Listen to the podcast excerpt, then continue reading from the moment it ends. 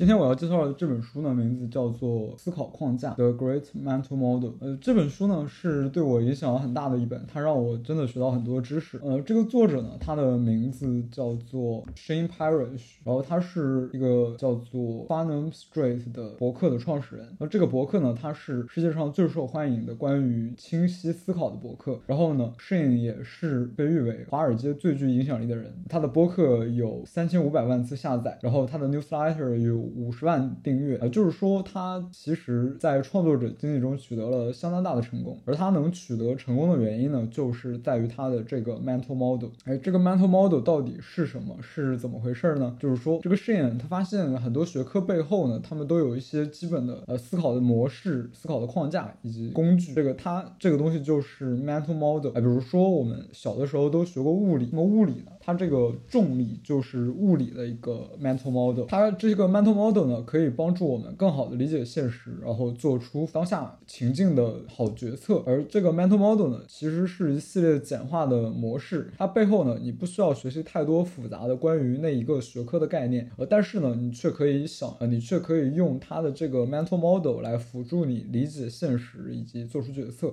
呃，就像在物理，我们从小都从物理里面学到过重力这个概念，但其实呢，重力它也是一种 mental model。就像前段时间我讲那本书叫做《模仿渴望》，呃，它那里面呢就讲到一个关于模仿的框架，就是而模仿呢，它对于我们人类社会的影响，在当时呢，这个作者就引用了重力这个 mental model，就是说呢，呃，模仿对于我们人类社会来讲，就像重力一样，模仿无处不在，我们无我们无时无刻不在模仿别人的行为，所以呢，这个重力的框架让我很好的理解了。模仿到底是什么？就帮我清晰的界定了模仿这个概念，并且呢，也能够让我更形象的理解到底什么是模仿。这本书呢，它总共是提出了九个 mental model，然后它后续呢还有呃，暂时应该是只出版到第二本，然后这个呢是第一本，它是一些嗯比较呃 general，就是说更加的呃原始吧。你像第二本，它里面就是一些呃关于物理、化学、生物方面所提炼出来的 mental model。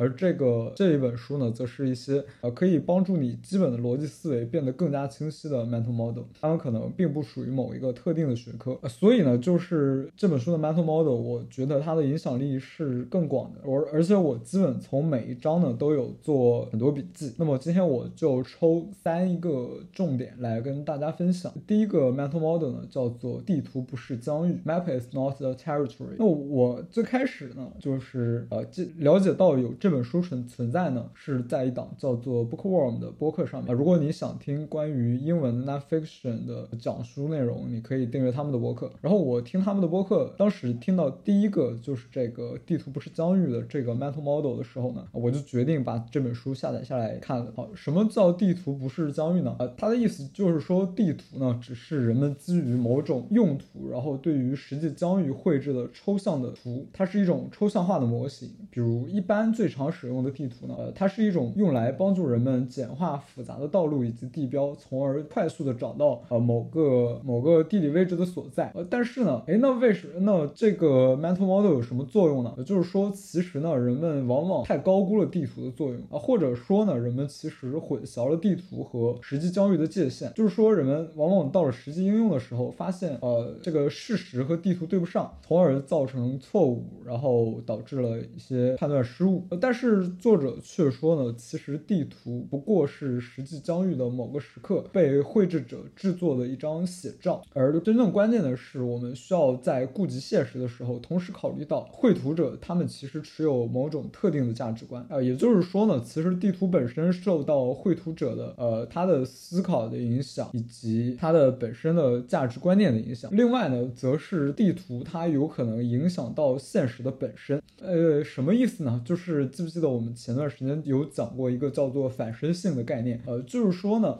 人们对现实的看法影响了人们做决策，然后进而影响了现实的本身。呃，比方说一个叫做沉默螺旋的概念，就是说呢，人们在发言之前呢，常常会评估自己的发言是不是呃足够的受欢迎。然后如果他觉得自己的言论是不受欢迎的呢，他自然不会说，那就导致了这种沉默螺旋的现象。呃，比方说索罗斯在英国央行想要提振英镑汇率的时候呢，十亿一十亿元的赌注赌英国他会失败，他们没办法。法维持英镑汇率的稳定。但是呢，索罗斯他的呃这个赌注行为的本身呢，影响了整个市场的心态，从而导致了英国央行不得不宣布放弃控制汇率。最终呢，也就导致了这个汇率的自由浮动。索罗斯的判断影响到了这个现实的本身。那这个呢，地图不是疆域，其实不光只是地图，它其实可以扩展到很多的方面啊，比方说我们各个学科中所采用的模型，比方说呃物理中的牛顿的力学以及爱因斯坦的相对论，他们都能一定程度上反映现实的真实情况。但是呢，它们又有着它们独特的局限性。虽然在物理里面我们在用的时候会强调在什么什么样的情况下它的这个概念是适用的，但是一般我们用别的模型或者地图的时候就并不会强调这个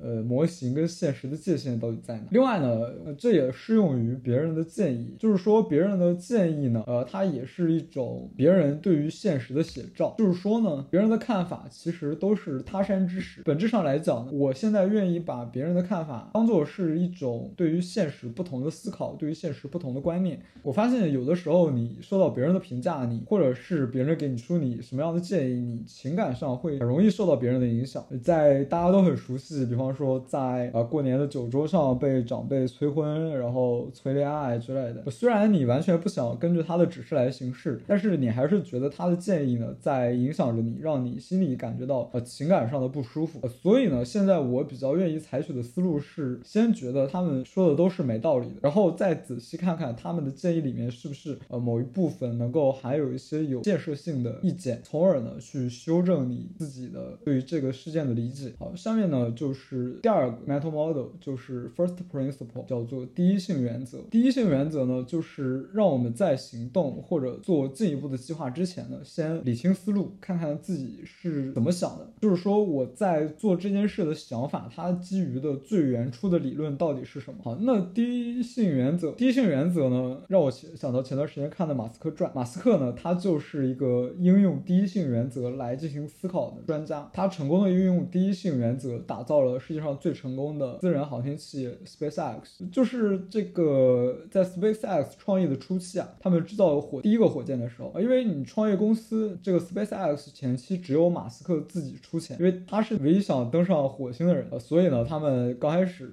公司创业初期的钱基本都是来自马斯克自己的钱。呃，但是呢，火箭这个东西它的制造成本极高，就是它的每一个零件呢，可能呃可能差不多的功用，它的零件的成本相当于呃普通汽车有着差不多作用的零件的可能几十倍吧。所以呢，马斯克刚开始投入的钱呢，如果按照传统的像 NASA 造火箭的话，那么他投入的钱根本就不够造一个火箭。于是呢，这公司就随随时面临着烧光资金、关门倒闭的困窘。当然，马斯克知道自己投入的钱是远远不够的，于是他就用用一种自称为演算法的思维来要求每一个员工。这个演算法的第一条呢，就是要质疑每一项规则。哎，就是说呢，所有军方政府的要求都只能当做是建议，而我们做火箭唯一要遵守的就只有物理定律。所有其他公司的鲜艳的一些尝试，其实都只能算作为一种参考。我们要不断质疑它的每一个做法的合理性，从而达到降低成本的目的。最终呢，SpaceX 彻底颠覆了航天产业的成本结构。他们用很便宜的价格，用便宜的材料，呃，造出了可以发射卫星的私人商业火箭。它也成为了史上最成功的商业航天公司。好，那这个 first principle 就第一性原则为什么这么神奇呢？第一性原则到底是什么呢？第一性原则呢，就是说在我们行动或者做出进一步的计划之前呢，我们需要先理清思路，看看自己呢会是这么想、这么做的所根据的最基本的理论是什么。就像是假设今天有一个人，他想说我要来提高冰箱的能源利用效率，那么热力学原理就是他要遵守的第一原则。而找到第一原理呢，可以帮助我们避免走很多很多的弯路。呃，就是说，当我们要做某件事情的时候，其实大部分人第一反应都是去学习别人怎么做，参考以前的做法，以及从以前的经验中呢总结出一套呃流程。呃，但是呢，这个却可能让我们走一大堆弯路，去浪费很多不必要的力气。而关键呢，而找出第一原理，则可以让我们认识到环境的变化，让我们意识到它的这个他们的做法是不是切实可行是不是呃绕了很多弯路。于是，从而我们可以提出更具可行性的做法。另外呢，第一性原理也是一种化繁为简，而找第一性原理的关键呢，则在于提出适当的问题。而这个问题呢，作者在文章中主要列出六点。第一个就是澄清你的想法，并解释想法的来源；第二个是对假设提出挑战；第三个是寻找论据，第四个是思考其他可能的视角，第五个是探究后果和影响，第六个是质疑最初的问题。而这个提问的关键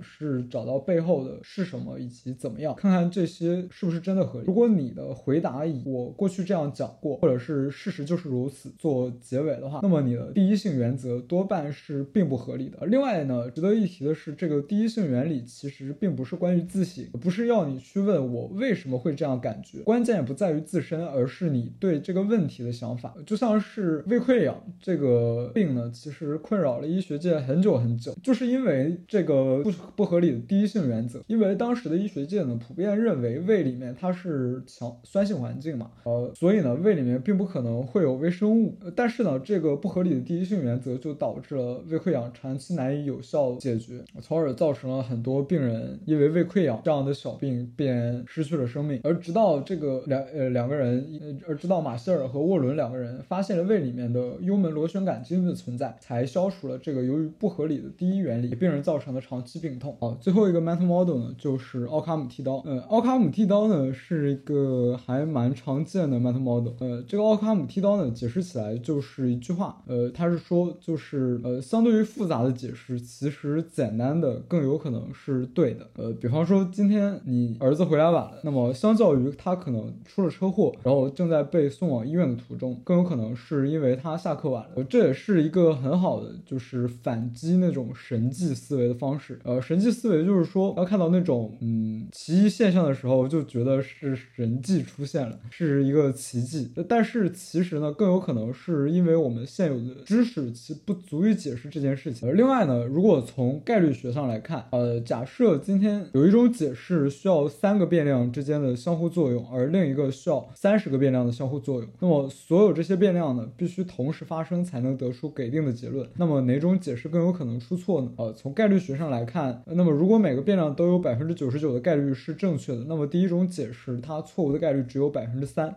而第二种解释呢，错误的概率则有百分之二十六。也就是说，从概率的角度上来看呢，简单的解释也有可能是对的。而这个奥卡姆剃刀呢，它是一种很好用的认知模型，就是说。呃，其实有的时候你相信简单的解释也没什么不好的，而且往往很有可能它就是对的。奥卡姆剃刀呢，在医疗上也有很广泛的应用。呃，就是说你去医院做检查，那么和医生相对于给你根据你的病灶给你找一个复杂复杂的病症，他更有可能去找一个很简单然后很常见的病，这就是一种奥卡姆剃刀的应用。呃，但是值得一提的是，其实你也要小心一个过于分简单的解释。呃，当然这个边界其实并不好掌控。呃，比方说，其实有的时候呢，过分简单的解释，它也有可能是非法传销和或者是庞氏骗局。而且这种诈骗呢，它其实总是反复出现的，而他们呢，就相对来讲会喜欢给你。一一个很简单的解释。